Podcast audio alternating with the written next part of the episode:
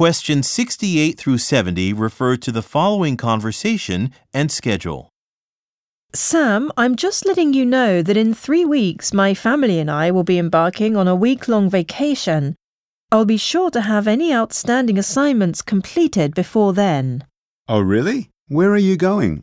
On July 18th, we're boarding a cruise in Jacksonville that will head to Jamaica, then land back in Florida on the 23rd.